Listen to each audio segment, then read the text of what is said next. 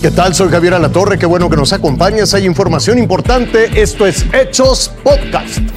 Yo soy Carolina Rocha y nos vamos directo a las destacadas. ¿Qué tipo de noticias que uno no quisiera jamás tener que entregar? Se trata de la triste, lamentable muerte de una niña de cuatro años de edad. Su cuerpo ya fue encontrado. Estaba reportada desaparecida en la zona de Coatepec, aquí en la Ciudad de México, y esta madrugada la búsqueda tuvo un muy triste desenlace. La noche del viernes fue encontrado el cuerpo sin vida de una menor de 4 años de edad que fue reportada como extraviada desde el pasado 11 de julio. Horas después del hallazgo del cadáver, la Fiscalía General de Justicia de la Ciudad de México informó que agentes de investigación detuvieron este sábado a María N., la madre de la pequeña, así como a Noé N., el padrastro, y a la mamá de este, Jessica N., para ser investigados por la muerte de la niña. La alerta Amber por Isabel se emitió el día 14 de julio. Fue la tía de la menor quien denunció su desaparición y dijo a las autoridades que desde el día 10 de julio la niña sufrió una caída y en esa fecha sus padres la sacaron de su casa envuelta en una cobija. Después de eso, no la volvió a ver. Su testimonio ahora es clave en la investigación abierta contra la familia. En tanto, personal del área de feminicidios de la Coordinación Territorial GAM 1 recabaron indicios en el lugar en el que localizaron a la víctima. Confirmaron que se trataba de Isabel, quien estaba desaparecida y es relacionada con una carpeta de investigación es precisamente aquí, en esta zona de difícil acceso, la parte más alta de esta reserva ecológica que divide la alcaldía Gustavo Amadero con el Estado de México. En este lugar vinieron a dejar el cuerpo de esta pequeñita de tan solo cuatro años. Sobre el andador Colorines se encuentra una escalera que lleva al sitio donde fue abandonado el cuerpo. No hay iluminación y tampoco se observan cámaras de C2 para poder apreciar quién o quiénes son los responsables. Vecinos del lugar mencionan que en esta zona algunos maleantes se ocultan después de cometer sus delitos. Hay veredas, de hecho, este, esos tubos amarillos, si los viste, ahí, ahí se, se ocultan la mayor parte de... de Llegan, roban y... Sí, de, hecho, cuando pasa algo, directamente Quienes abandonaron el cuerpo de la pequeña Isabel encontraron el lugar más alejado y oscuro para tratar de ocultar el crimen. Con imágenes de Jorge Ibarra, Guillermo Martínez, Fuerza Informativa Azteca.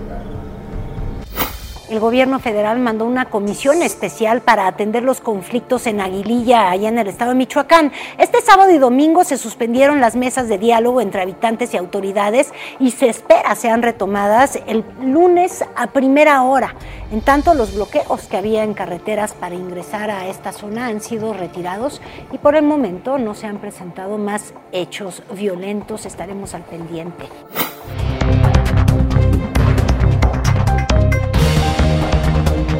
Es momento de ir más allá de nuestras fronteras. Fíjese usted, Europa está prácticamente bajo el agua. Las lluvias e inundaciones han dejado decenas de personas fallecidas y cuantiosos daños materiales.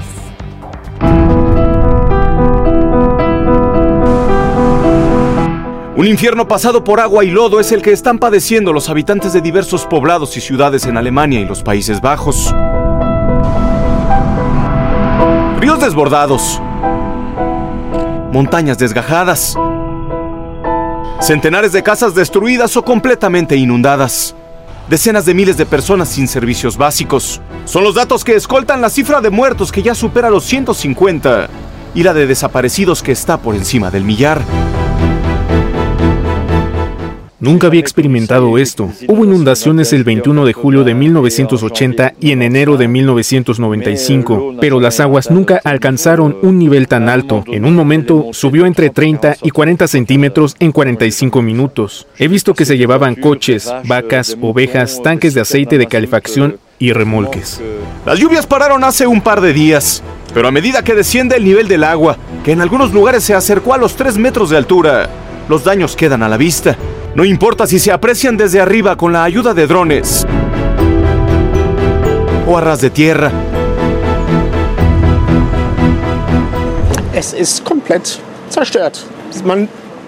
Todo está destruido. Ya no se reconoce el paisaje, donde antes era un oasis verde, toda la naturaleza, un río en calma. Lo único que se podía oír, eso se ha ido.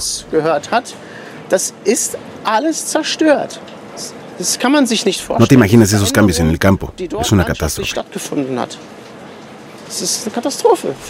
Las labores de limpieza ya comenzaron, al mismo tiempo las de búsqueda y recuperación de cuerpos. Las autoridades saben que el monto de los daños económicos será millonario. Lo que aún se desconoce es hasta dónde llegará el más doloroso, el de las vidas perdidas. Raciel Cruz Salazar, Fuerza Informativa Azteca. La solidaridad con Cuba se mantiene a nivel internacional. Una caravana de simpatizantes marchó hacia la Casa Blanca en Estados Unidos para exigir libertad y fin de la dictadura en la isla caribeña. Además, decenas de inconformes acudieron a la, Embajada de La Habana en la capital estadounidense. El objetivo principal es pedir la ayuda del gobierno de Joe Biden. Quieren que intervengan. Invito a que siga con nosotros mañana con detalles de más información que justo ahora está en desarrollo.